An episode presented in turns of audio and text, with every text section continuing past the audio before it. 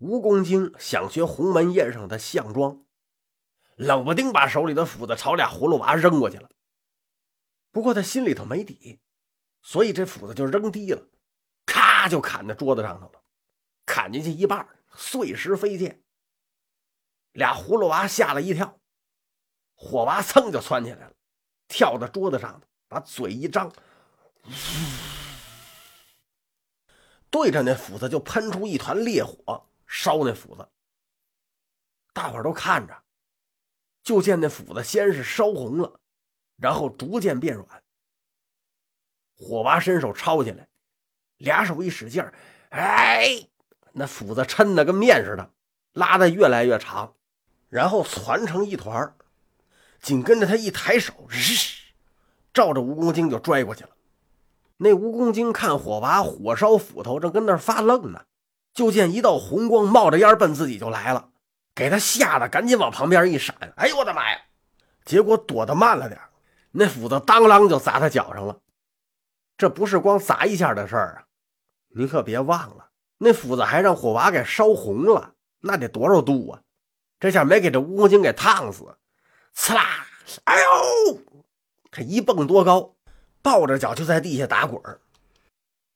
再看那蛇蝎二妖，汗也下来了，赶紧假意的骂这蜈蚣精：“你这匹夫有失待客之道，何该有此下场？滚！”那蜈蚣精啊，在地下躺着，心里这个骂呀，心说是你们给我递眼色，让我下场试探，现在出了事儿了，你们又都推到我身上了，他心里是又气又恨，可也不敢说什么，只好是默默无语。这时候，蝎子精一摆手，有小妖上来给他抬走疗伤去了。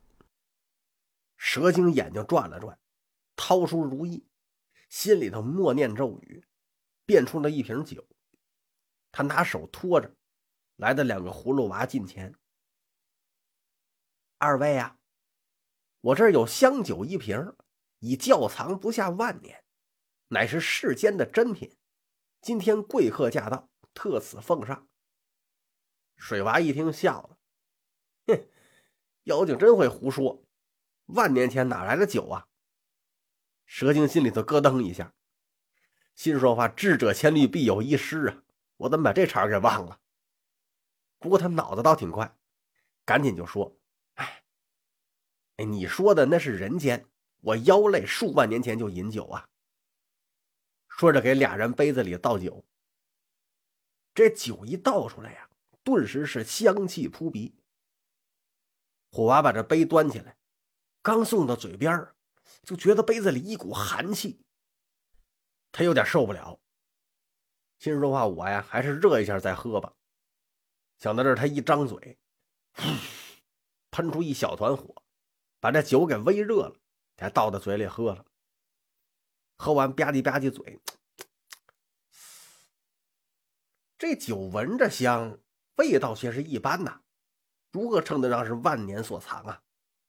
旁边那水娃倒是不在乎，端起来直接就喝了。喝完大叫一声“爽”，蛇精一看的是哈哈大笑。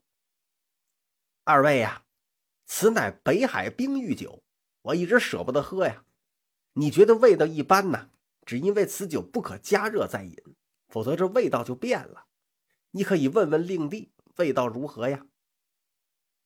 水娃一听，好喝，好喝，如醍醐灌顶，如甘露沁心呐。蛇精点了点头，正是。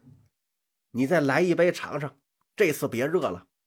说着又给火娃倒了一杯。这个火娃呀，会喷火，他整个身体都是火热的呀，是最忌寒气。按理说他不应该喝。不过还是那句话，好奇害死猫啊！他虽然觉得这酒寒气逼人，可是到底是抵不住好奇，特想尝尝这酒到底什么味儿，又怕水娃跟蛇精笑话他，他就端起杯子，心一横，把这酒喝下去了。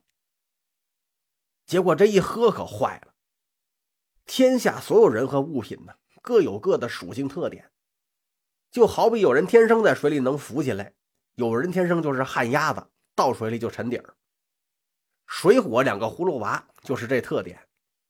那冰酒水娃喝了啥事儿没有，火娃喝了就不行。这酒刚一下肚，火娃就觉得心中烦躁，浑身酸痛。顷刻间，他就觉得迷迷糊糊的，晃了两晃，扑通就倒在椅子上了。水娃一看，唉，心说你没那两下子，逞什么能啊？蛇精一看放倒了一个，心里边暗暗高兴，就跟着水娃说：“哎，你兄长酒量较小，已然醉倒了，不知道你可还能多喝几杯呀？”这水娃呀，虽然相对火娃他冷静的多，但终究还是年轻气盛，让妖精这么一激呀，他也站起来了，生怕丢人。我刚才收敛之极。若有好酒，你且奉上，我来者不拒。蝎子精哈哈一笑：“来啊，上好酒！”时间不大，小妖就抬上来十坛好酒，摆在水娃面前，然后依次把盖儿都揭开。水娃看了看，直接抱起坛子，吨吨吨吨吨吨吨吨吨，时间不大。就把这十几坛子都给喝了。蝎子精没想到水娃这么能喝呀，他也是个好喝酒的人，一看这么多好酒全让水娃给造了，给他心疼的直咧嘴。水娃那喝完了，擦擦嘴，冲蝎子精说：“就这点酒就想打发我呀？”